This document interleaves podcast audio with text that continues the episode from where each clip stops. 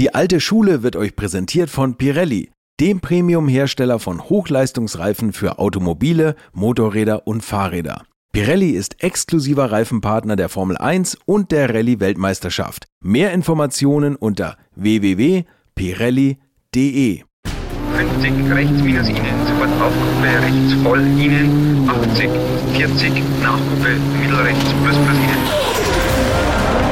Hier ist alte Schule, die goldene Ära des Automobils. Hallo und herzlich willkommen zu einer neuen Folge von unserem Alte Schule Spezial zu Walter Röhrl, einem der größten Rallyefahrer aller Zeiten. Und zwei Tage später bin ich zum Mercedes gefahren. Und da, äh, die haben wir dann unterbreitet. Hier 50er SLC war natürlich kein Auto, wo mich vom Hocker gerissen hat, sondern haben wir gezeigt, Sie müssen 1981 fahren wir mit dem 500er SL, also mit dem kurzen Automatik. 82 kriegst du dann eine Handschaltung in das Auto und 83 schauen Sie her, haben sie mir die Pläne gezeigt von einem Mittelmotor Allradauto, Prinzip wie der Bichot gekommen ist. Und mit dem schauen wir zum 100-Jährigen, wenn wir Weltmeister werden. 1980, 81, ein Weltmeister ohne Cockpit, nennen wir es das Audi Mercedes Porsche Intermezzo. Das, was Walter da eben erzählt, hat sich noch Ende 1980 zugetragen und eine lange Vorgeschichte. Walter ist damals wirklich so etwas wie arbeitslos. Klar, er musste nicht aufs Amt stempeln gehen, denn Angebote gab es für ihn und Christian Geisdorfer viele. Mercedes hatte ihm auch eine Abfindung gezahlt und er kommentierte ein bisschen fürs Fernsehen. Der Gewinn der Weltmeisterschaft 1980 hat uns natürlich eine ganz andere Dimension auch medial gegeben. Und da kam es eben dann zu dem Schritt, zu Mercedes zu gehen was natürlich dann Rohrkrepierer war. Äh, so mal langsam, Christian. Äh, wir bleiben noch mal im Jahr 1980 und ergründen, weshalb Walters Navigator diesen Karriereabschnitt als Rohrkrepierer bezeichnet. Das ist er nämlich bei genauer Betrachtung gar nicht gewesen. Ich sage ja, das Leben besteht nicht nur aus dem Weg nach oben, sondern es gibt auch wieder Rückschläge und Tiefschläge und das formt dich und macht dich auch besser und das gehört mit dazu. Eben, das Jahr 81 wird von dem auslaufenden 1980 mit recht viel Schnee und einem Allradantrieb eingeläutet. Das wichtigste Angebot kommt nämlich von Audi, deren Quattros den frisch gebackenen Weltmeister Walter schon irgendwie beeindrucken. Der leider viel zu früh verstorbene Walter Treser, ihr kennt den Mann, Fahrzeugbauer und Audi-Ikone, erinnert sich in meinem Interview mit ihm noch gut, wie die Ingolstädter ein neues Team aufzubauen und Cockpits mit fahrerischer Kompetenz zu füllen hatten. Und da war natürlich die Frage, wie sieht so ein Team aus? Und der Stockbar hatte tatsächlich schon den Hannu Mikola, der war damals eine der ganz großen Nummern. Der hatte den, man muss fast sagen, überredet, mal zu Audi zu kommen, um äh, eine Probefahrt zu machen. Und er hat einen der ersten Prototypen von uns gekriegt und hat äh, eine Probefahrt gemacht. Er war damals noch bei Mercedes und bei Ford unter Vertrag und hat aber so unter der Hand eine Probefahrt gemacht und war so überzeugt, auf Anhieb halt auch, hat gesagt, da kommt eine neue Generation von Rallye-Autos, da will ich dann doch mit dabei sein. Und Stockmar hat den schon sozusagen vorverpflichtet, obwohl wir noch gar nicht konnten und sowas. Aber der war in dieser Entwicklungs Entwicklungsphase äh, schon eingebunden. Aber dann ging es ja los, wer ist wirklich im Team und wer ist der zweite Fahrer? Und da war natürlich der Walter Röhrl groß im Gespräch. Ja, logisch. Sofort ist Walter Feuer und Flamme. Immerhin gab es was Neues auszuprobieren. Für 81 hatte ich ein Angebot von Audi und von Mercedes. Und die Fiat wollten natürlich, dass ich bleibe, aber ich habe gesagt, naja, okay. Dieses Audi, dieses Allrad ist sicherlich, das ist nicht eine Evolution, das wird eine Revolution, da gibt es gar nichts. Und habe das Auto probiert, habe mich getroffen zwischen Regensburg und Ingolstadt, mal Abensberg heißt der Ort, da war der Treser, war da noch Teamchef. Und bin mit dem Auto mal durch den Wald gefahren. Und Walter Treser, wie erwähnt, auf Einkaufstour für Audi, ist sich schon damals bewusst, wen er da verpflichten könnte. Wenn es nur klappen würde. Ja, natürlich. Und er war zu der Zeit auch gerade äh, als Shootingstar so auch in der Presse. In der Zeitung stand, der künftige Weltmeister muss entspannen, sich konzentrieren auf die nächste Veranstaltung, die entscheidende und so. Und in Wahrheit war er bei uns in Quattro Probefahren. Wir hatten ihn eingeladen Und er war auch durchaus interessiert und wir hatten das natürlich streng geheim machen müssen. Das war wirklich geheime Kommandosache. Und äh, wir hatten in der Werkstatt gesagt, es gibt einen englischen Journalisten, der das Auto mal Probe fahren soll. Und das Auto wurde vorbereitet und nur ein, der Meister aus der Werkstatt, eine Vertrauensperson, fuhr dann mit dem Anhänger das Ding in den Wald, an eine Strecke im Bayerischen Wald, die der Walter Röhrl vorgeschlagen hatte. Und erst beim Abladen hat dann unser gesehen, wer der englische Journalist ist, aber der war darauf verpflichtet, es also wirklich äh, für sich zu behalten. Walter Röhrl fuhr das Auto und ich auf dem Beifahrersitz. Und fuhr ist fast schon übertrieben. Wir rollten durch die Gegend. Er probiert jeden Schalter, ließ sich jedes Instrument erklären. Walter tastet sich also langsam an das Fahrzeug heran und geht auf seine Art effizient und kontrolliert mit dem unberechenbaren Allradmonstrum in den Test. Schaltet ganz langsam rauf und runter und fährt mit dem Auto, lenkt. Und dann habe ich irgendwann gesagt, Herr Röhrl, aber der Motor ist jetzt schon warm, jetzt können Sie schon mal Gas geben. Röhrl schaltet zurück in den kleinstmöglichen Gang, lässt das Auto fliegen auf Anhieb, als hätte er nie was anderes gefahren. Das ist wirklich ein Erlebnis, das ich nie in meinem Leben vergessen werde, weil der Röhrl, da sah man dieses Naturtalent. Das Auto war ja Vierradantrieb, was er vorher nie gefahren hatte, ein Turbomotor, der noch ziemliches Turboloch hatte und so gewöhnungsbedürftig. Und das Auto war noch sehr störrig. Auch es hat lange gedauert, bis man den Quattro dann auch wirklich geschmeidig abgestimmt hatte. Hatte untersteuert auch und äh, durch diese Turboverzögerung das Auto war auch schwierig zu fahren. Aber der Röhrl hat es wirklich auf Anhieb gekonnt und fast, muss man sagen, geliebt, weil es war halt ein Challenge, die er dann da gespürt hat und er gemerkt hat, dass er das aber kann. Wir sind dann in, äh, ich glaube, Arnsberg oder was, in dieses Gasthaus, was so sein, wo er dort, das war nämlich die Strecke, die er auch sonst immer gefahren hat. Und waren uns im Grunde genommen einig, Röhrl wird der zweite Fahrer neben Mikola 1981 dann, wenn Audi in die Rallye-Weltmeisterschaft einsteigt. Wow. Also alles geritzt, kann er im Prinzip losgehen. Oder vielleicht doch nicht? Walter ist beides zugleich fasziniert und skeptisch. War tief beeindruckt natürlich von der Traktion, das war also eine andere Welt.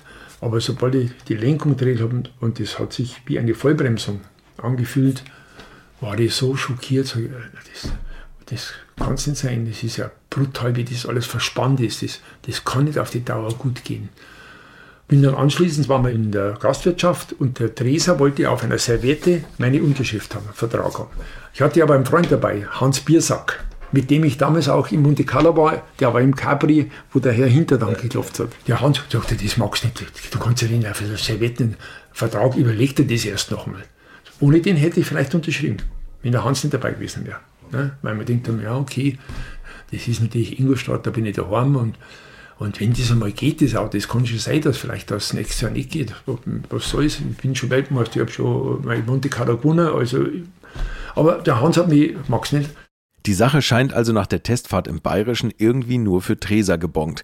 Audi hält sich aber noch weitere Optionen offen. Und er sagte, er geht nur noch zu Mercedes, um dort abzusagen, weil er hatte äh, mit Mercedes schon die, die entsprechenden Gespräche geführt. Und wir hatten vorher aber auch schon die Michel Mouton im Visier. Irgendwo fand ich den Gedanken gut, eine Frau einzusetzen und noch dazu eine Französin, also dass wir auch die Internationalität des Teams ein bisschen unterstreicht und so. Das waren so die zwei Richtungen. Die einen wollten halt eben Röhrl, dass ich dann auch akzeptiert hätte, wenn das wirklich äh, gemacht hätte. Der vielleicht etwas zu siegessichere Walter Treser leiert schon alles für die Präsentation des neuen Teams an und wird dann doch sehr, nennen wir es, überrascht. An dem gleichen Wochenende, also da wusste jetzt dann auch Röhrl und die Mouton und so, die Leute, die wussten natürlich dann jetzt doch schon, dass das Ding geht. Und ich habe über das Wochenende Röhrl nicht, also wir hatten für Dienstag, Mittwoch der folgenden Woche die Presse eingeladen Und zwar Dienstag die deutsche Presse, Mittwoch die internationale Presse nach Ingolstadt, um unser Programm vorzustellen. Und ich hatte übers Wochenende der Duell nicht erreicht. Und montags habe ich ihn dann endlich erreicht. Und dann sagt er, ja, er hat es jetzt sich doch überlegt, er hat bei Mercedes unterschrieben. Die hatten ihm große Avancen gemacht und war halt doch eine Mercedes, eine gesetzte Größe und Audi mit dem Quattro war doch noch ein bisschen, ja, vergleichsweise eine Luftnummer mit, mit viel Perspektive, aber er hat halt den seriösen Angebot, das war, glaube ich, auch über mehrere Jahre und so, den hat er den Vorzug gegeben, aber wir standen im Moment ein bisschen, äh, na gut, ich habe dann sofort die Motor angerufen und gesagt, du hast jetzt doch gewonnen. Uiuiui, da war wohl auch etwas Frust im Spiel. Aber Michel Mouton war nun gesetzt. Und für diese großartige Pilotin, die auch auf dem Strator schon gezeigt hatte, was sie kann, gibt es nun die Chance, zu Walters direkter Kontrahentin zu avancieren. Aber sie hat dann tatsächlich auch mitgespielt und ist sofort am Dienstag bei dem deutschen Tag war sie noch nicht da. So schnell ging es dann doch nicht, denn wir hatten ja auch dann Stoff geschickt und dann hatte sie da noch so ein wir hatten also beige Einheitskleidung, so schöne Sakkos und sie hat einen Hosenanzug machen lassen. Und am Dienstag, wie gesagt, wo nur die deutschen Journalisten da waren, und wir haben dann den Hanno Mikola vorgestellt und gesagt, das zweite Auto fährt die Michelle. Und bis ein deutscher Journalist dann gefragt hat, ja, aber warum fährt nicht der Walter Röhrl? Das wäre doch naheliegend.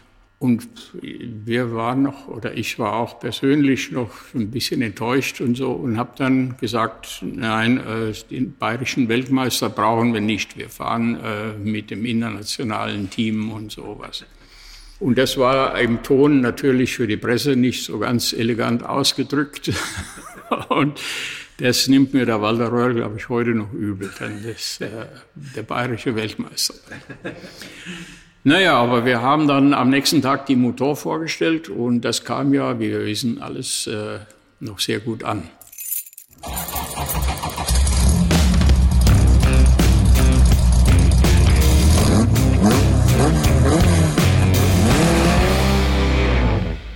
Die Verpflichtung der Französin durch Audi war zwar nicht deren erste Wahl, aber wie sich noch herausstellen wird, für diese Zeit die beste.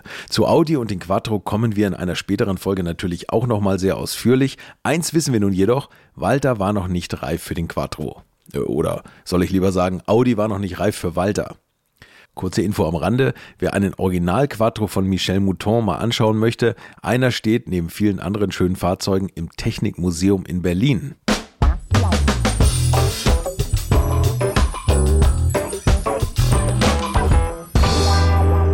Also gut, der Vertrag bei Mercedes ist unterschrieben, Christian und Walter steigen in die Vorbereitungen ein.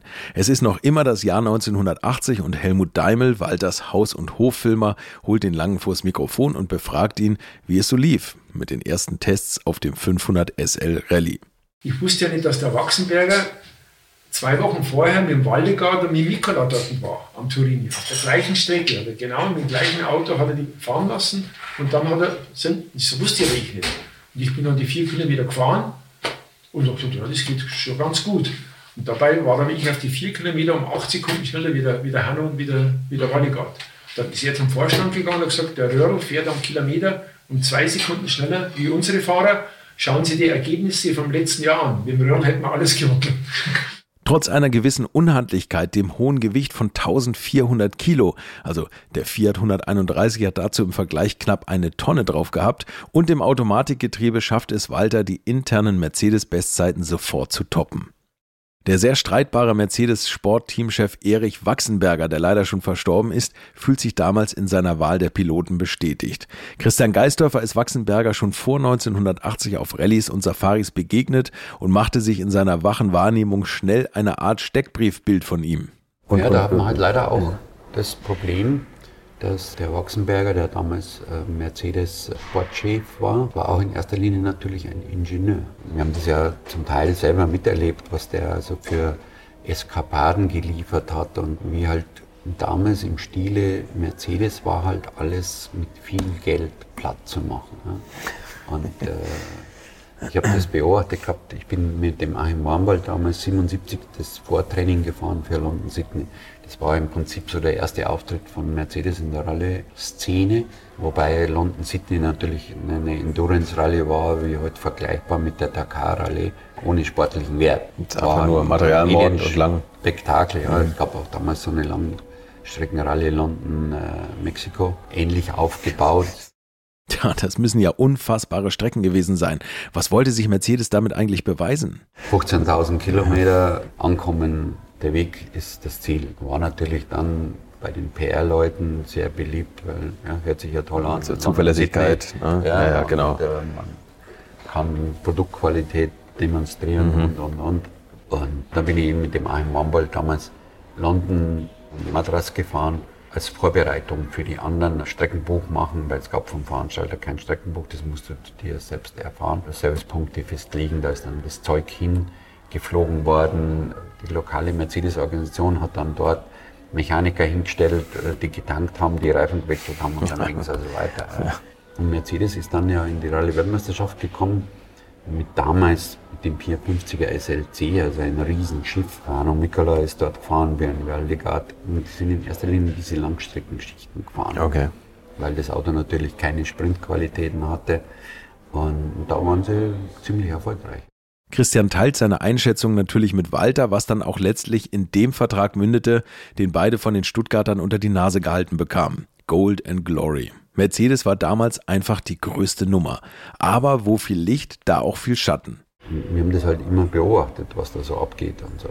Und äh, Wachsenberger kam aber dann äh, 1980 und gesagt, ja, sie haben ein langfristiges Programm und Mercedes wird 100 Jahre und da wollen sie also dann die Weltmeisterschaft gewinnen. Und hatten also schon einiges in der Pipeline, was also nicht so falsch war. Und ich bin dann 80, wie wir mit dem Fiat-Vertrag schon fertig waren, bin ich mit Mercedes zur Rallye Elfenbeinküste mitgefahren, um mhm. mir die Organisation näher anzuschauen. Mhm. Und, so. und da habe ich dann natürlich schon gemerkt, dass der Wachsenberger schon auch sehr strange Ideen hat und äh, im Sport eigentlich nicht so wirklich zu Hause war. Und Was? auch sehr rabiat war. Also, okay die Leute angeschrien hat, zur Sau gemacht hat. Also der Führungsstil war schon sehr, sehr gewöhnungsbedürftig von okay. ihm.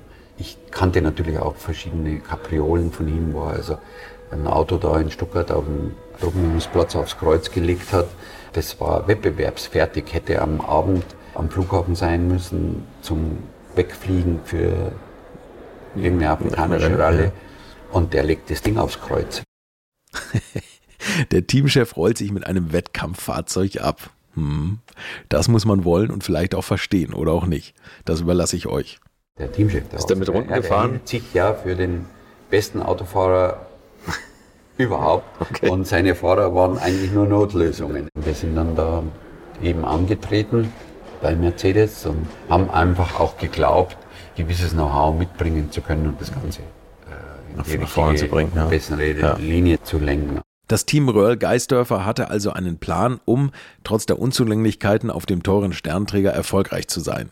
Die Stuttgarter haben sich das vermutlich relativ einfach vorgestellt, denn Geld war ja nie das Problem.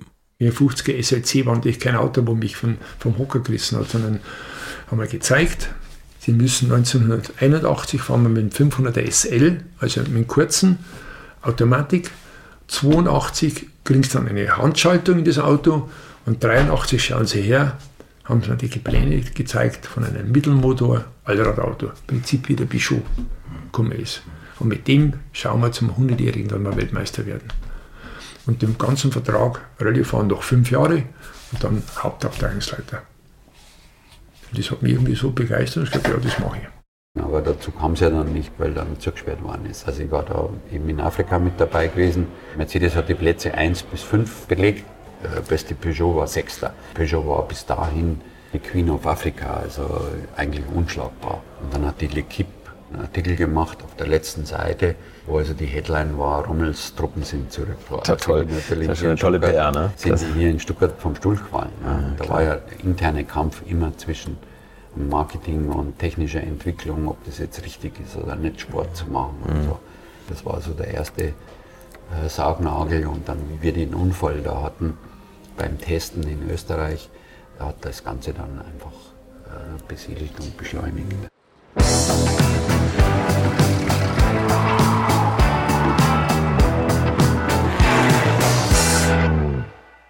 Die Geschichte, die nun folgt, zeigt, wie schnell es geht, dass sich ein Multimilliardenunternehmen aus einer kompletten Sportszene herausziehen kann. Im Fall von Mercedes aus dem Rallye-Sport, unabhängig davon, ob es vorher ohnehin schon Querelen im Unternehmen gegeben hatte, aber es verläuft erst einmal alles strikt nach Plan. Training für die Monte, Reifentests auf allen möglichen Straßenbelegen, natürlich ein für Mercedes standesgemäßer Mordsaufwand. Ja, dann sind wir zum Training gefahren, Monte Carlo, war alles trocken. Ja, Reifentest müssen wir dann nach Österreich, da sind wir nach Österreich gefahren, hat uns die Polizei da in Bad Kleinkirchheim eine Straße zugeteilt, von abends um 20 Uhr bis in der Früh um 6 Uhr gesperrt für uns. Und da war Pirelli da mit ganzen LKW voll Reifen, acht verschiedene Typen hat es gegeben, vom Racing bis zum Monte Carlo Spike.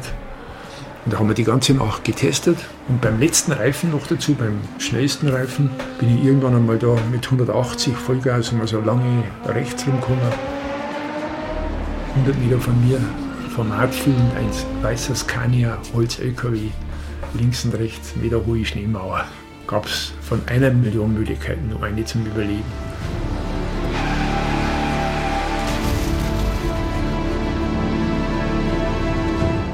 Christian Geisdorfer sitzt wie immer neben Walter, diesmal aber wirklich nur als Beifahrer. Er hat nichts aufzuschreiben oder vorzulesen und daher den Blick auf die Straße. Und so kann er den Hergang genau präzisieren. Ich sage jetzt einmal, es war ein bisschen eine Fahrlässigkeit dabei. Wir haben auf einem sogenannten Güterweg getestet, der eben damals tief verschneit war und geräumt war und im Nichts geendet hat. Also es war eine Sackgasse. Und wir haben nachts getestet, weil dann einfach die Temperaturstabilität äh, am besten gegeben mhm. ist. War ein Reifentest. Wir hatten drei Tage schon getestet gehabt. Das war der letzte Tag mhm. und die letzte Fahrt, wo der Unfall passiert ist. Weil die Strecke, wo wir getestet haben, von dort aus, wo wir also Ziel gemacht hatten und, und umgekehrt haben, ging die Straße noch drei Kilometer weiter hinter. Und was keiner mitgekriegt hat, ist, bevor wir das Testen angefangen haben, ist da keiner ganz hintergefahren. Sondern wir so, haben halt okay. da abgesperrt und hatten die Serviceautos und Licht und alles da vorne dran. Und am Abend davor ist einer mit einem Langholzfuhrwerk dahinter gefahren und hat da hinten Holz geladen und ist dann da morgens um halb fünf rausgefahren. Wir waren auf der letzten Fahrt, dann kommt uns der Apparat da entgegen. Da waren natürlich so hohe Schneewände, tief gefroren keine Chance. Ja. Noch dazu am, am, schnellsten Teil, also wir sind dann mit 190 dann dahinter. Und dann, ich mag mir nicht vorstellen, wie das ist, mit Autobahngeschwindigkeit auf einem verschneiten Waldweg um die Ecke zu biegen und ein LKW guckt dich mit einem breit grinsenden Kühlergrill an. Oh Mann, ich würde zerschellen, aber natürlich nicht ein Walter Röhrl. Ganz langsam an die Schneemauer, damit ich nicht abprall dass ich vielleicht zu weit reinkomme, hat er mich genau hier an der B-Säule im linken Vorderrad dann getroffen. Und natürlich dann durch die Luft, blum, bing. Also, also das, war, das war die gefährlichste Situation in meinem Leben, was Relifon anbelangt. Der Walter hat es also dann hingekriegt und war auch ein bisschen natürlich dem Gewicht des Autos zu verdanken, mhm. dass er im letzten Moment in die Schneewand reingelenkt hat. Das hohe Gewicht des Mercedes die Schneewand dann natürlich auch aufgebrochen hat und wir dann nur mit dem Heck unter den LKW rein sind. Und da kam dann natürlich der Rückschlag und dann durch die Wand dadurch und dann in, in den Schnee da rein. Das hätte ganz, ganz böse ins Auge gehen können.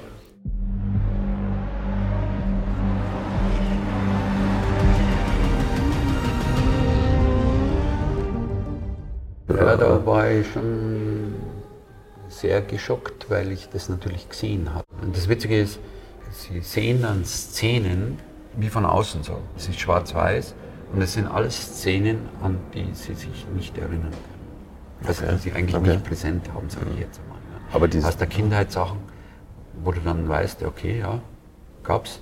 Und das läuft dann irrwitzig schnell dahin und dann denkst du eigentlich, okay, das war's jetzt. Der Abflug beim Reifentest bleibt erst einmal ohne Konsequenzen. Das Fahrzeug ist natürlich genau das, was die Stuttgarter so gerne haben, ein Totalschaden. Aber zum Glück ist niemand verletzt worden. Sowas passiert halt. Aber ein PR-Desaster deutet sich an, was Mercedes in dieser Phase überhaupt nicht gebrauchen kann. Der hat bei meinem Schwiegervater angerufen. In Regensburg. Sagt er, wissen Sie, wo Ihr Schwiegersohn ist? Ja, der war in Frankreich und jetzt sind sie aber in Österreich, weil sie da einen Schnee gefunden haben. Irgendwo da in, in Bad Kleinkirchheim. Ist das Fernsehen ZDF dort hingefahren und sind eine Viertelstunde später, nachdem der Unfall passiert ist, in der Früh dorthin gekommen. Haben das natürlich gefilmt, abends in der, in der, in der Abendschau. Mercedes macht Testfahrten auf ungenügend abgesperrten Straßen, waren die Mats Tam Und dann, zwei Tage später, hat mich ein Herr von Winsen angerufen, Marketingvorstand, und sagt, Herr Röhrl, besteht die Gefahr, dass wir Monte Carlo nicht gewinnen? Sag ich, ja, die ist ganz akut. Sag ich, wenn Schnee ist, haben wir keine Chance, weil die Traktion vom Auto zu schlecht ist. Nächsten Tag habe ich einen Anruf gekriegt vom Wachsenberger, sie sperren zu, das Zusperren galt natürlich für das Rallye-Team. Walter sollte aber trotzdem weiter als Hauptabteilungsleiter beschäftigt werden. Damit wäre er auch für die Konkurrenz weg vom Fenster gewesen, aber das war ja genau nie Walters Ziel. In einem Büro hocken und Karteikarten stapeln und das als Ausgleich dafür, dass Mercedes einen lukrativen Vertrag bricht. Nein, es gibt eine kurze, heftige Auseinandersetzung und die Stuttgarter entlassen daraufhin den Weltmeister mit 900.000 Mark Wegegeld. Damals wie auch heute eine sehr ordentliche Summe und ausreichend, dass Walter sein Haus im österreichischen Saalbach kaufen kann. Aber die Frustration geht natürlich viel tiefer. Er hatte nun kein Team mehr, die Cockpits waren vergeben und das Jahr 1981 scheint gelaufen. Walter denkt einmal mehr und diesmal ernsthaft über das Aufhören nach. Immerhin hat er ja noch sein Skilehrerzertifikat das war eine Situation, ich war da nicht sauer drüber, weil ich nach dem 80er Jahr ernsthaft überlegt habe, ob ich aufhören soll. Ich habe mein Lebensziel erreicht. Ich will, ich will nicht so ein, einer sagt, der, der das macht, damit er viel Geld verdient. Das war ideologisch, ich habe das erreicht. Ich wollte wissen, ob ich Träumer bin oder nicht. Was man natürlich dann der Christian und der Domingos ausgeredet haben, was lang gedauert hat, bestimmt 14 Tage hat es damals äh, gedauert. Und, und der entscheidende Spruch war vom Christian, ja, macht jetzt Autofahren jetzt keinen Spaß mehr oder was? Also, freilich macht mir das Autofahren Spaß. Er sagt, ja, und dann kaufst du ein Privatauto und, und zahlst selber, dass du ein bisschen durch die Gegend fahren kannst. Ja? Also das war das Argument, dass ich dann damals gesagt habe, es geht weiter.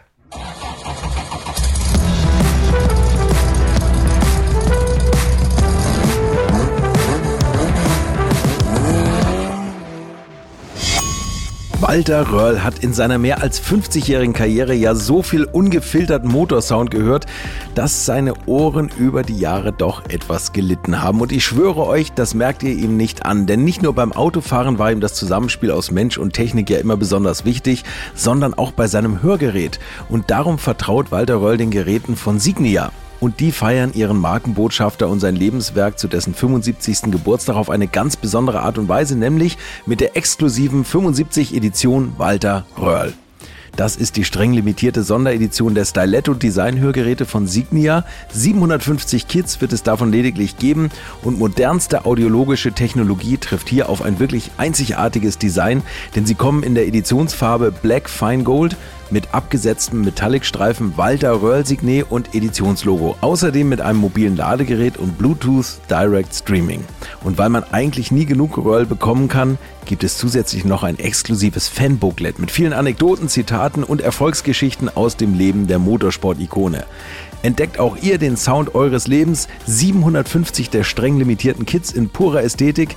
Die 75 Edition Walter Röhrl ist ab Ende März nur im unabhängigen Hörakustikfachhandel erhältlich und die Händler und noch mehr Infos und vor allem Fotos dieser exklusiven Hörgeräte und ein ganz besonderes Video mit Walter Röhrl findet ihr im Netz unter signia.net slash 75-Edition. Der Link steht auch nochmal in den Shownotes natürlich und hier geht's jetzt weiter mit dem Leben von Walter Röhrl. Jep, es geht weiter. Anfang 1981 meldet sich Opel und bietet Walter die Monte an. Walter lehnt jedoch ab. Würde er aufspringen, hätten die Ex-Kollegen Anders Kuleng und Jochi Klein ein Fahrzeug weniger zur Verfügung. Stattdessen fährt Walter für die beiden als Eisspion und lernt dabei die Arbeit des Support-Teams noch mehr zu schätzen. Nicht ganz uneigennützig kann Walter so die Strecke bis zum Abwinken abfahren. Noch und nöcher. Wenn ihr euch jetzt auch fragt, wie dieses Eisnotenschreiben eigentlich funktioniert, dann erklärt am besten der Rallye-Professor Rauno Altonen einmal genauer, wie er sie damals notiert hat. Und dann zum Beispiel in Monte Carlo, meine Aufgabe war auch, diese Ice Note Teams einzuordnen, planen, wie man es macht. Zum Beispiel, wir haben, wenn es möglich war, einen Tag, 24 Stunden früher die Strecke gefahren für diese Ice Note Crew. Und dann hatten wir jede Menge kleine billige Thermometer. Und die hat man jede drei bis fünf Kilometer am Straßenrand gesteckt. und dann eine Buchführung gehabt. Wie ändert sich das Wetter und zu welcher Uhrzeit? Ich wollte das perfekt machen. Äh, ja, das war meine Idee, weil man weiß zu wenig. Zum Beispiel Monte Carlo, da sind so drei äh, Bergformationen. Dann geht man 50 Kilometer weiter, gibt es nächste Bergkette. Und dann wieder 50 Kilometer weiter, dritte Bergkette. Und je nach Windrichtung äh, regnet es und schneit in unterschiedlichen Stellen. Und das habe ich gelernt, weil ich bin auch Flieger. Und, und, da habe ich mit dem lokalen Flieger diskutiert und auch geflogen und ich habe mir das angedeutet. Das guckst du, da gibt es jetzt Schnee, bei der nächsten Bergkette gibt es nichts. Das ist trocken wieder.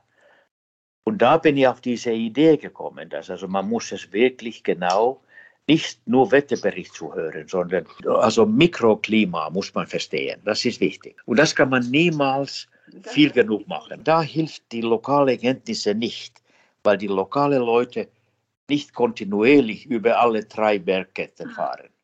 Es wird wirklich immer besser für Walter. Seine Freunde sind hinter seinem Rücken aktiv und wollen den arbeitslosen Weltmeister mit ordentlichem Werkzeug versorgen. Am 7. März 1981, zu Walters 34. Geburtstag, wird im aktuellen Sportstudio des ZDF der Rallye Porsche 924 GTS vorgestellt. Und wer das Fahrzeug nicht kennt, ein Porsche mit Frontmotor und einem Transaxle-Getriebe. Das heißt, dass Getriebe und Differential hinten sind und somit eine gute Gewichtsverteilung auf beide Achsen gewährleistet wird. Eigentlich sowas wie ein halber Mittelmotor. Naja, der Serien Porsche 924 selbst war ja als Hausfrauen Porsche verschrien, da er einen Audi-Motor mit nur vier Zylindern hatte und natürlich nicht den fauchenden, luftgekühlten Sound eines 911ers bieten konnte. Das Auto wurde jedenfalls stark unterschätzt, lässt sich wirklich sportlich fahren, liegt ganz neutral am Limit und wird natürlich auch immer teurer. So kann es gehen. Jedenfalls kreuzen sich die Wege von Roland Kussmaul und Jürgen Barth mit denen von Walter. Wobei sich die Männer logischerweise schon öfter vorher über den Weg gelaufen waren, aber jetzt sollten sie Teamkollegen werden. Jürgen Barth hat die Zeit in guter Erinnerung behalten. Nee, gut, ich war ganz vom Anfang von der Karriere, glaube ich, ziemlich ausschlaggebend, weil der Maku Jeffrey, wie er hieß, sein, sein Beifahrer, damals. Der hat bei mir seinen ersten Elfer gekauft, ein Ex-Rallye-Auto, was ich mir gekauft hatte, um den Schau ins Land Bergrennen zu fahren. Da war der Motor kaputt und ich habe es dann gerichtet und der, damals hat der Veranstalter unten äh, hat uns ein bisschen Geld bezahlt und damit konnte ich mein Rallye-Auto kaufen. Und dann hat es der Maricek für den Walter gekauft und die sind bei der Deutschland Rallye groß geworden mit dem Auto. So, das waren die ersten Kontakte, aber nicht direkt die Kontakte. Das hat sich dann später herausgestellt halt. Ne? Dann später, so in den 70er Jahren, habe ich selber wieder äh, Rallye Monte Carlo gefahren mit dem Kadett. Und da ist der Walter ja schon, glaube ich, hat 77 gewonnen gehabt oder sowas. War ganz vorne jedenfalls dabei. Ich fuhr mit dem Gruppe 1 Kadett und habe hab viel, viel Spaß gehabt. Und dann kam dann die Zeit, wo er von Mercedes leider verlassen worden ist. Und da gab es dann die Kontakte mit uns. Jürgen Barth ist ja damals schon ein großer Safari-Hauding und immer stets zur Stelle, wenn es nach Afrika gehen sollte. Aber dann war es 80 oder 81, wo Opel auch wieder fuhr mit dem Tony Fall unten. Und das war eine heiße Kiste, weil ich da von Oktober bis zum April fast jedes Wochenende nach Kenia geflogen bin. Und da die ganzen kleinen Rallyes gefahren bin, dem Schickameter, der war, fuhr damals für den, für, für den Toni. Und man durfte damals, äh, weil es über 8000 Kilometer war, äh, erste Klasse bei Opel fliegen. Leider gab es keine Miles und Moors damals. Aber was soll's. Jedenfalls, äh, ich bin Donnerstag da runter und dann Sonntagabend wieder zurück. Und die äh, Lufthansa-Stewardessen, die haben mich dann schon langsam gekannt, weil ich kam in die erste Klasse, dann Dreck verschmiert äh, von der Rallye gerade noch mal rein und legte mich dann hin und schlief dann bis Frankfurt durch. Ja gut, aber das ist Afrika extrem. Ich weiß, ich bin ja dann selber 79, bin ja mit dem Roland Kussmal, sind wir aus Safari gefahren im 924 und um in Bergen aufzukommen, da hast du halt den äh, Keniatern, hast du dann eine, so ein bisschen 100 Schilling gegeben und da haben die sich vorne an das Auto gestellt und haben zu acht das Auto in den Bergen aufgezogen, weil mit der eigenen Kraft bist du nicht aufgekommen im Schlamm. Ne? Aber wie kam es nun direkt zur Zusammenarbeit mit Porsche? Der kam, wie gesagt, durch das Mercedes-Debakel, was die da angestellt hatten, was ich bis heute nicht verstehe, aber der Wachsenberger war schon ziemlich extrem damals. Äh, ich weiß es noch, wir sind 79, sind wir in Afrika gewesen mit dem 924 und da fuhr ja Mercedes auch mit dem Werksauto. Und wir waren, wohnten im selben Hotel, im Interconti. Und äh, Mercedes auch. Und der Wachsenberger hat seinen Mechanikern abends verboten, in die Stadt zu gehen. Jetzt habe ich den einen Abend mal einen Servicewagen von mir gegeben. Ja, was glaubst du, was für ein Theater am nächsten Tag war, dass seine Mechaniker mit meinem Serviceauto da in Kenia fuhren dann. Ne? Und gut, die hatten ja selber auch dann einige Probleme. Jedenfalls kam, wie ich mich erinnern kann, über den äh, Harald Schmidt dann der Kontakt zustande zu mir und über die Presseabteilung bei uns. Und weil ich habe ja damals in der Pressesportabteilung äh, die ganze administrative Arbeit gemacht und die ganze Homologation und so. Und da äh, hatten wir als Chance ja den 924 GTS. Ich bin schon in 80 oder 81 war es mit dem 924 GTS die Monte Carlo gefahren. Und das war verhältnismäßig guter Einsatz, immer neunter, glaube ich, gesammelt geworden oder sowas. Und da konnte man überzeugen oder mit dem, mit dem Sponsor, was, was der Harald hat, auch dann konnte man unsere Leute überzeugen, ein Auto aufzubauen. Und da gibt es schöne, nette Bilder von dem Aufbau mit, mit dem Walter, mit dem äh, Roland, mit mir und mit dem Wilred, weil das wurde dann in Zuffenhausen in der Reparatur aufgebaut, der 924 GTS. Und wir haben dann den ganzen Einsatz mit dem Roland auch zusammen verfolgt, immer als schneller Servicewagen. Und wenn was zu schrauben war, haben wir geschraubt und äh, sonst haben wir viel Spaß gehabt. Auf diesem 924 GTS hatte Walter einige Einsätze und Erfolge. Metz Rallye, trotz Plattfüßen und Motorbrand, zweite. Hessen und Serengeti Rallye, erste. Hunsrück, Ausfall nach Achsbruch. Sachs Rallye Baltic, erste. Die Antibes Rallye war dann der Abschluss und auch Ende des kurzen Intermezzos mit dem Porsche Rallye Team um Jürgen Barth. Ich betone Rallye Team, weil der 924er und Jürgen Barth noch eine Rolle im gleichen Jahr, allerdings auf reinem Asphalt spielen werden.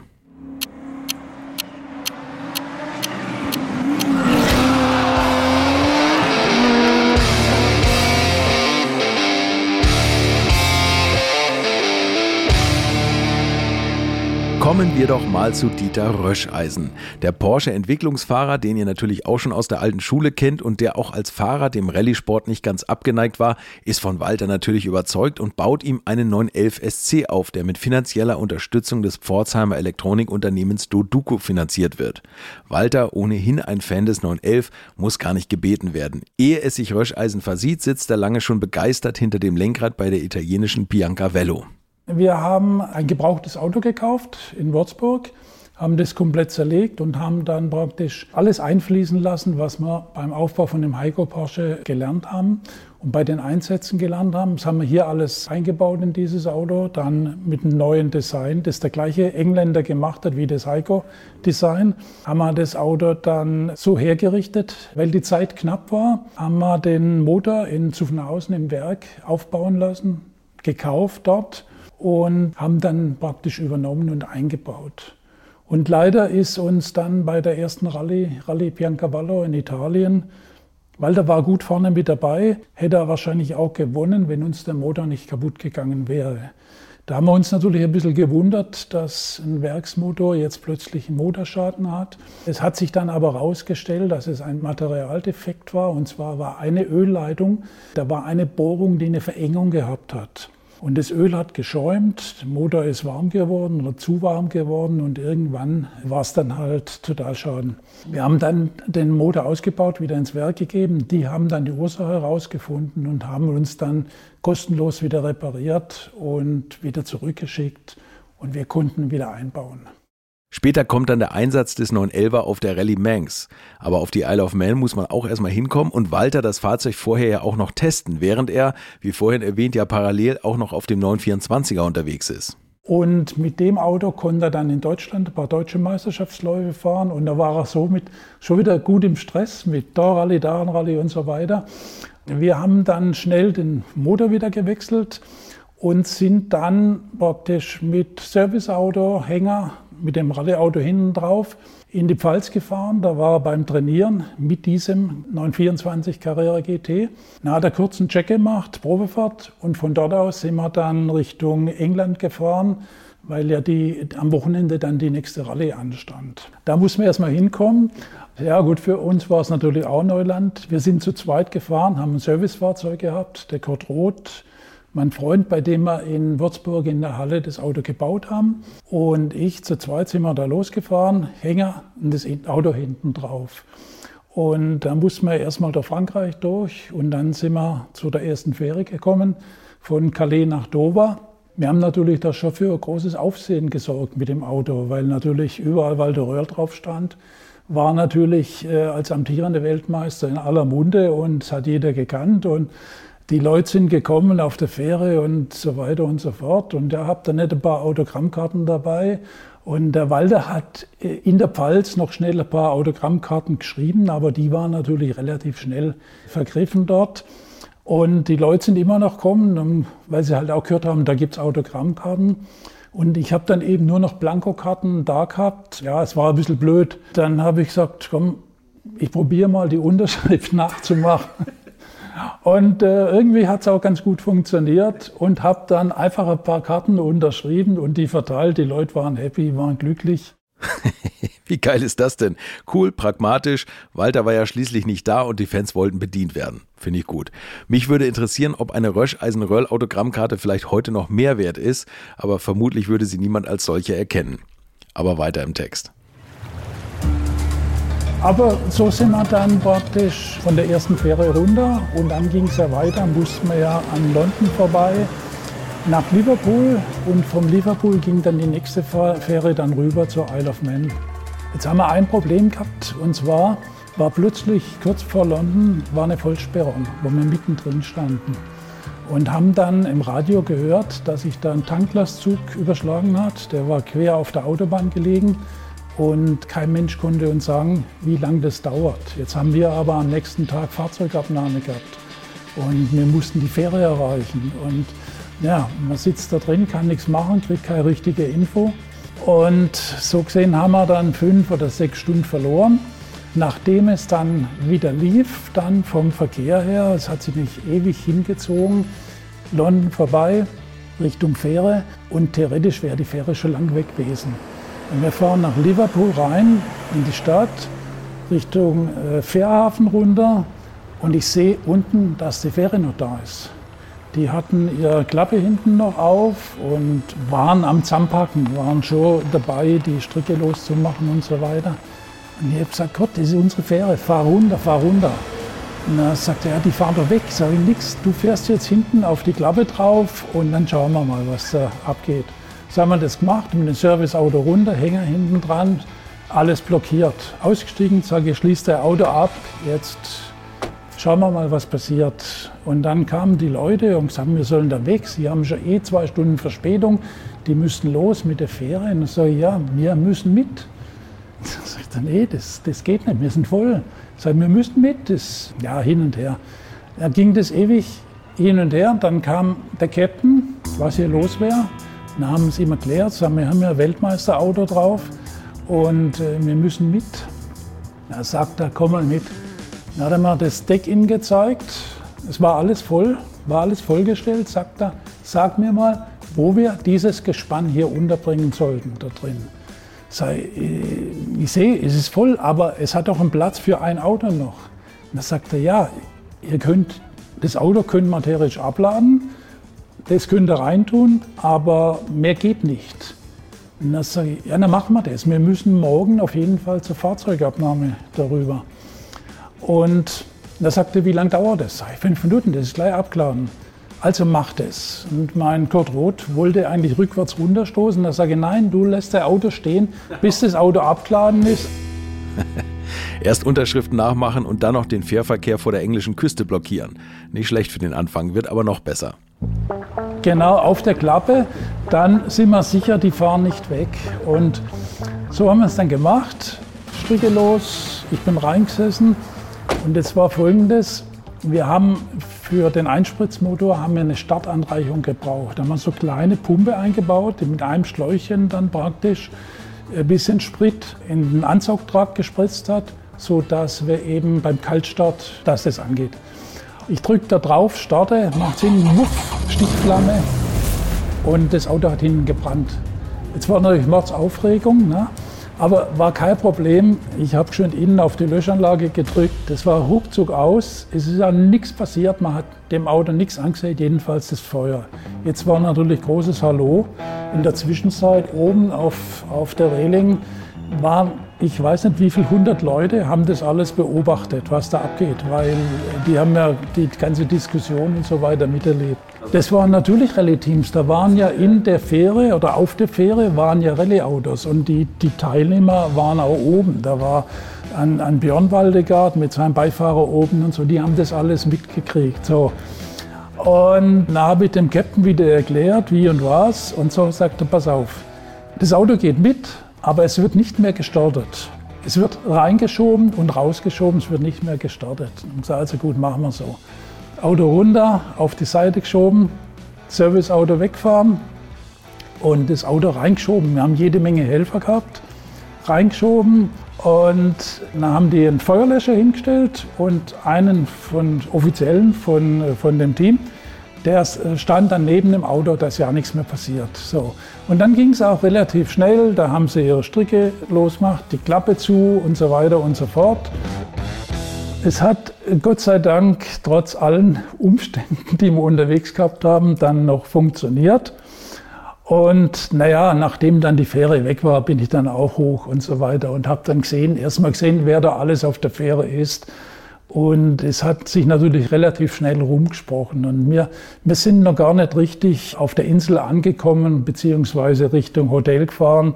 Da hat die ganze Rallye-Szene, die haben alle schon gehört von unserem äh, Feuerunfall. Und ich bin nur noch Feuerteufel genannt worden.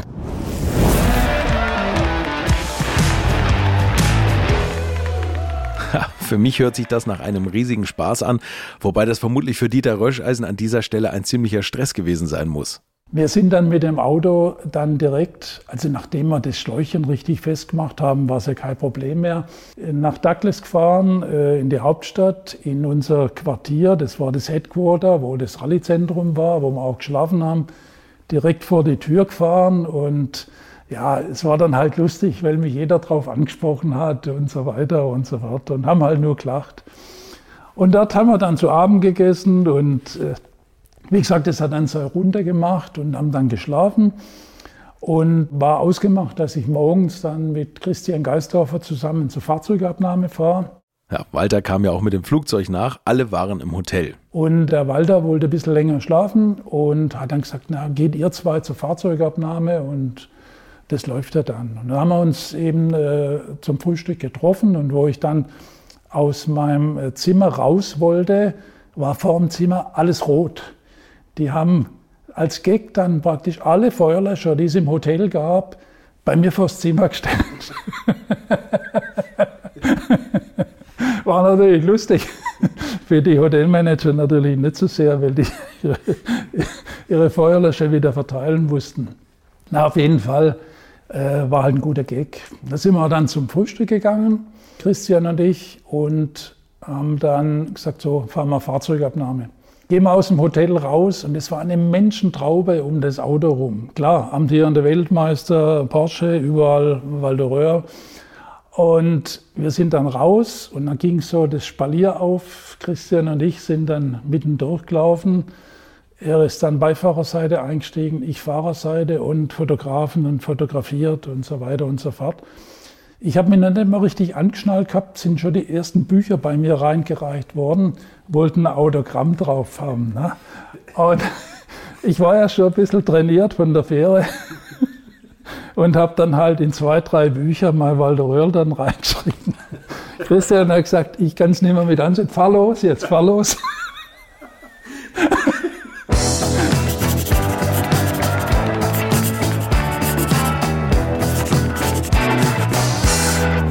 Walters Doppelgänger, der nicht einmal wie Walter aussieht. Sowas war auch nur im Prä-Internet-Zeitalter möglich. Die Mengs läuft übrigens bis 500 Meter vor dem Ziel sehr gut für das 911er Porsche-Team. Dann haut es mal wieder eine Halbachse weg. Der zweite Rang ist futsch, aber das Team trotzdem weiter motiviert, denn auf der Sanremo 1981 will sich Walter unbedingt mit den Quattro und so mit Michel Mouton messen. Roland Kussmaul, Renningenieur bei Porsche, ist damals dabei und erinnert sich für uns an einen Walter, der natürlich wieder einmal perfekt sein wollte. Das ist der technische Teil an ihm. Also der gefällt mir, wir haben ja die Sanremo leider nicht gewonnen damals. Also wir sind ja Sanremo gefahren mit dem 911 auch weil er kein Geschäft hatte in der Phase damals. Und da fuhren ja die Quattros und so. Und da haben wir ja ausgerechnet, wir müssten im Sanremo Asphaltanteil müssen wir anderthalb Minuten gut machen auf die Quattro, damit wir in dem Toskana drei Minuten verlieren können. Und dann am Schluss wieder anderthalb Minuten kommt man ja wieder in die Sanremo-Gegend und können dann eigentlich eine Chance, sagen wir mal, darf man bei denen dranbleiben. Mhm. Und dann hat der Walter ja, das ist ein Teil von ihm, der war natürlich Feuer, der hat gebrannt wie, wie äh, irgendwas. Es ging ihm nur darum, eigentlich den Audio auszuführen. also das, so diese Underdog-Rolle gefällt ihm unglaublich gut, mit irgendeinem Auto zu fahren, wo alle sagen, da ist gar keine Chance. Und dann geht es bei ihm trotzdem. Und dann waren wir aber nach der, auf Asphalt haben wir zwei Minuten gut gemacht. Und auf Schotter haben wir dann in der Toskana bis zur letzten Sonderprüfung nur eine Minute verloren. Der hat sogar eine Sonderprüfung gewonnen mit Schotter. Aber da ist er natürlich, der Christian hat mal gesagt, alles mit dem Messer am Hals gefahren. Und dann hat sie uns ja Achswelle zerbröselt und da waren wir. Es tut ihm heute noch am ärgsten weh, dass er das nicht damals geschafft mit dem Auto, wo eigentlich gar keine Chance haben sollte. Also haben mit so wenig Aufwand wie den Almaras, das sind in Frankreich ist so ein äh, Motorsport-Gebrüderpaar. Almaras, die fahren französische Meisterschaft auch. Monte Carlo natürlich immer damals. Und die haben ja für uns den ganzen Service mitgemacht. Bart kannte die ja gut. Und wir haben da auf dem Weg in Toskana umgebaut von Asphalt auf Schotterfahrwerk an einer Tankstelle nachts. Also mit abenteuerlichen Verhältnissen. Und die Autodealer haben ja da praktisch Hebebühne dabei gehabt, also an der LKW dran und haben das Auto praktisch wie in der Werkstatt umgebaut. Und wir haben da Plane nachgelegt und dann ging es los. Also, und die Rolle, die hat ihm natürlich sehr gefallen. Also, dass er eigentlich Auto das gar nicht, keine Chance haben könnte, dass er da Sensationen durchgeführt hätte.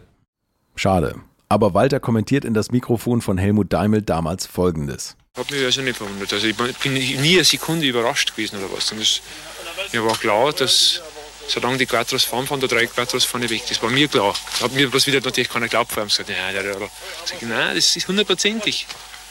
Die Autos auf, auf so einer Rallye wie hier mit so viel äh, losem Schotter gibt es überhaupt keine Diskussion.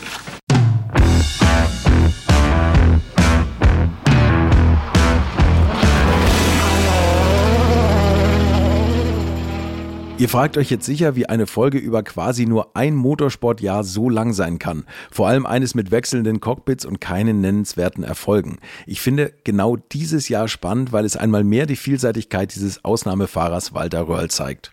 Wenn ihr genauer nachlesen wollt, empfehle ich die Bücher über und von Walter und natürlich auch das, welches ich mit Christian Geisdörfer zum 75. von Walter verfasst habe und das da heißt Walter Röhrl, 75 Jahre einer Legende, erschienen im Delius Glasing Verlag. Genug der Werbung, kommen wir zum letzten großen Thema dieser Folge, Le Mans 1981. Also Rundstrecke.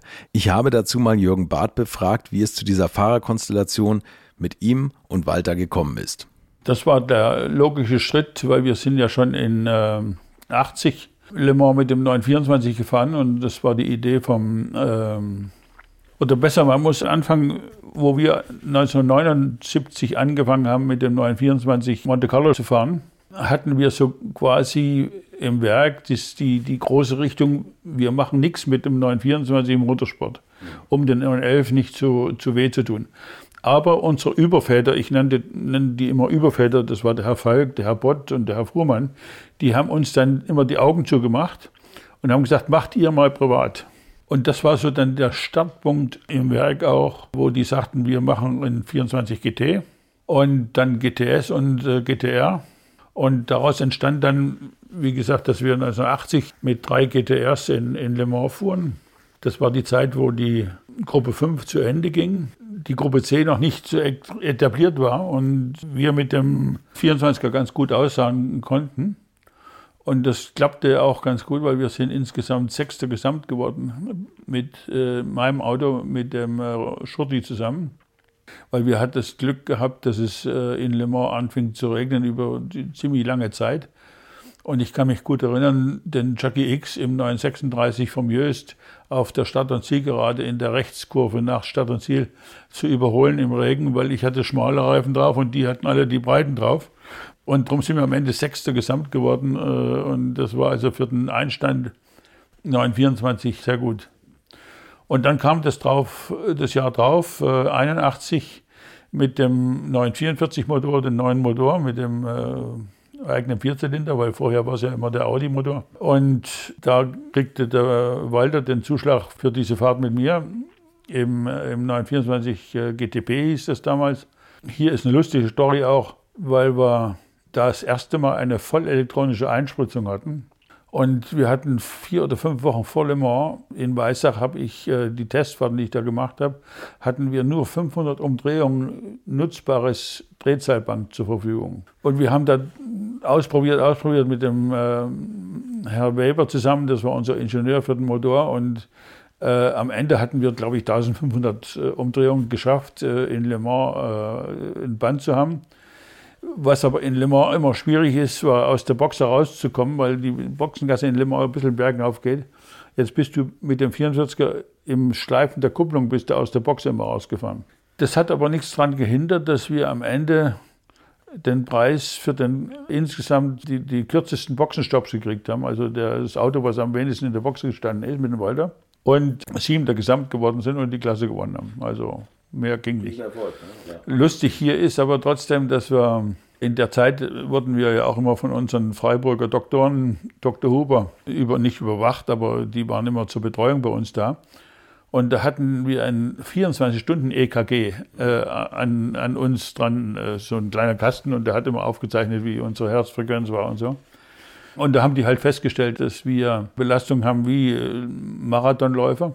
Was lustig war beim Walder, war, dass er jedes Mal bei jeder Runde, wenn er nach Mühlsann kam, ein Puls, dass der Puls hochging. Und das als Rallye-Weltmeister, muss man sich vorstellen. Weil der von 250 oder 260 oder ich weiß nicht, 280 sind wir gefahren. Äh, das Anbremsen hat ihm schon äh, irgendwie was, was ausgemacht. Aha, der coole Walter bekam also ein wenig Puls in Le Mans. Ich habe noch was Tolles im Netz gefunden. Der Rennfahrer und Porsche-Repräsentant Timo Bernhard, der hat bei einem Gespräch für das Webformat Porsche Moments Walter mal zu Le Mans befragt, während sie sich das Fahrzeug von damals angeschaut haben. Servus, Timo. Alter, Grüß Servus. Dich. Sollen wir mal hingehen? Sollen wir mal schauen? Ja, gerne, natürlich. Ja, tolle Erinnerung. Aber es war von Anfang an schon ein Geheimprojekt, oder? Das war geheim. Es ja. war so geheim, dass ich nicht viel wusste, außer dass sie mir gesagt haben, du fährst quasi den Prototyp vom neuen 944. Okay. Sag ja, ist recht, warum nicht? Und dann sind wir dorthin gefahren, ohne viel Erwartung. Aber umso überraschender war das tolle Ergebnis. Ja. Wie war das so vom Aufbau vom Rennen? Ihr habt ja im freien Training, glaube ich, noch einige Probleme gehabt, was so nicht so positiv ja, fürs Rennen durch war. Durch das Geheimnis ja. äh, war natürlich das Auto auch nicht beim Testen sehr viel ja. unterwegs. Die, die, das Training war die Testfahrt im Prinzip. Mhm. Wir haben mal zu wenig Ladedruck gehabt oder keinen Ladedruck. Da haben sie kräftig geschraubt und haben es letztendlich dann gut hingebracht. Und äh, ich kann mich noch erinnern, damals, das Auto ging auf der, auf der Geraden 304. Das war natürlich nicht sehr aufregend. Die Hauptbeschäftigung war zu schauen, wenn die Schnellen kommen. Aber wie gesagt, es war, war trotzdem ein tolles Erlebnis für mich. Als Rallyefahrer, Nachtfahren war natürlich gut für mich. Also habe ich nur positive Erinnerungen. Mir fällt noch auf, ihr seid ja zu zweit gefahren. Ja. Wie war das damals von der Fahrzeit? Seid ihr dann zwei Tankfüllungen, also eine halbe Ja, halbe, wir sind oder? immer so äh, Doppeldienst gefahren. Okay. Das waren dann ungefähr zwei Stunden. Ist sowieso natürlich wenig, da kannst du gar nicht richtig schlafen, mhm. weil bis du einschläfst, musst du schon wieder fahren. Aber für mich 24 Stunden war ja äh, kein Problem. Beim Rallyefahren sind wir 40 Stunden am Stück mhm. am, am Steuer gesessen. Und auch die Fahrerei am Asphalt.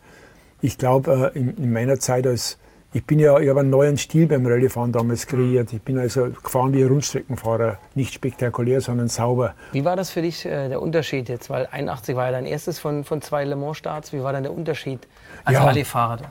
Natürlich, der, der, größte Unterschied war, dass ich plötzlich nicht mehr alleine auf der Straße bin, sondern dass da äh, eine ganze Menge um mich herumfahren. Mhm. Das, äh, vom Fahrstil her war das kein Problem, weil wir sind ja beim Rallye auch äh, Asphalt gefahren. Mhm. Und ich war immer äh, schon ein Asphaltspezialist beim Rallyefahren, weil ich eben sehr früh begriffen habe, schnell ist nur, wenn es zu sauber fährst, mhm. wenn das Auto auf Zug ist, wenn das mhm. nicht quer kommt. Wenig lenken. wenig lenken, das war auch der, der, und das war auch der große Vorteil beim Rallyefahren. Als ich als erster Mitteleuropäer da äh, vorne mitgefahren bin, die Skandinavier waren ja alle spektakulär. Nur quer ist schwer, hat es ja. da geheißen. Ne? Und, und darum haben wir die Umstellung gar nicht so schwer. Das hat auf Anhieb äh, gut geklappt auf der, auf der Rundstrecke. Und es war auch für mich natürlich, die Nacht war ein großer Vorteil. Als Rallyefahrer war ich es gewöhnt, dass, dass du in der Nacht fährst. Da hast du schon gemerkt, dass manche Rundstreckenfahrer dann äh, in der Nacht schon ein bisschen rumgestochert sind. Ne? Also das war schon ein Vorteil. Ja, das Schönste war, weißt am Tag gab es natürlich so ein paar Rennfahrer mit starken Autos, die uns überholt haben. Und als es dann Nacht wurde, haben wir, ich die wieder überholt. Das war der schönste Moment für mich. Ihr Blinden, was ist denn los mit euch? Da ist er wieder, der Walter mit seinen typischen Sprüchen. Und damit sind wir eigentlich durch mit dem langen, kurzen Jahr 1981. Aber alte Schulehörer kennen ja meine letzte Benzinfassfrage, die ich meinen Gesprächspartnern immer stelle. Hier in diesem Walter Röhrl Spezial frage ich Walter aber schlicht nach seinen privaten Autos oder eben Dienstwagen der jeweiligen Epoche. Aufgepasst, heute war zuerst der 500er Mercedes, S-Klasse, ja, und dann von Porsche 944er S2 oder was. S2, okay, alles klar. Du hast mal gesagt, du hast als Abfindung von Mercedes noch einen heißgemachten 280 TE bekommen. Jawohl, damals habe ich, hab ich einen 280er TE machen lassen mit der Hinterachs vom 500er mit der 75% Sperre. Und da bin ich dann mal zum Skifahren nach St. Moritz gefahren, war Schnee und dann irgendwo in Engadin, Berg, alles ist gestanden, nicht mehr weitergekommen. Und dann bin ich dafür hingefahren bin stehen geblieben, das Fenster, können wir irgendwas, können wir was helfen? Haben Sie Schneeketten dabei oder was? Und nein, nein, ja, die Schneeketten müssen wir dann sagen, okay, also alles Gute. Bin wieder weitergefahren, irgendwie alle geschaut, wie kitten sich der Vater?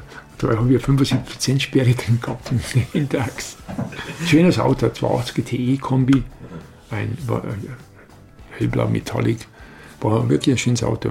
Habe ich dann später, dann, wo ich dann eben bei Porsche war, und dann bin ich wieder zu Opel zurückgekommen, habe ich den dann wieder verkauft, weil ich eben habe ja keine Zeit gehabt, mit dem Privatauto zu fahren.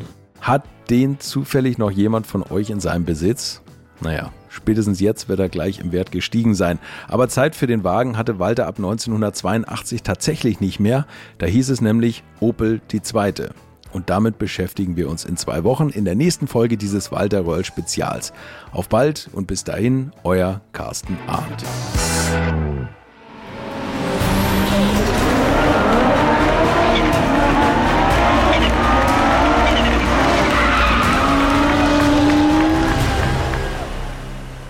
Walter Röhrl, 75 Jahre einer Legende, nach einer Idee von Carsten Arndt, Buch Lutz Neumann und Carsten Arndt, Sounddesign Philipp Klauer, unter der Leitung von Ruben Schulze-Fröhlich und Sven Rühlicke und das Ganze ist eine Koproduktion von Alte Schule und den Wake Word Studios. Die Alte Schule wurde euch präsentiert von Pirelli, dem Premium-Hersteller von Hochleistungsreifen für Automobile, Motorräder und Fahrräder. Pirelli ist exklusiver Reifenpartner der Formel 1 und der Rallye-Weltmeisterschaft. Mehr Informationen unter www.pirelli.de. Alte Schule ist ein Podcast aus den WakeWord Studios.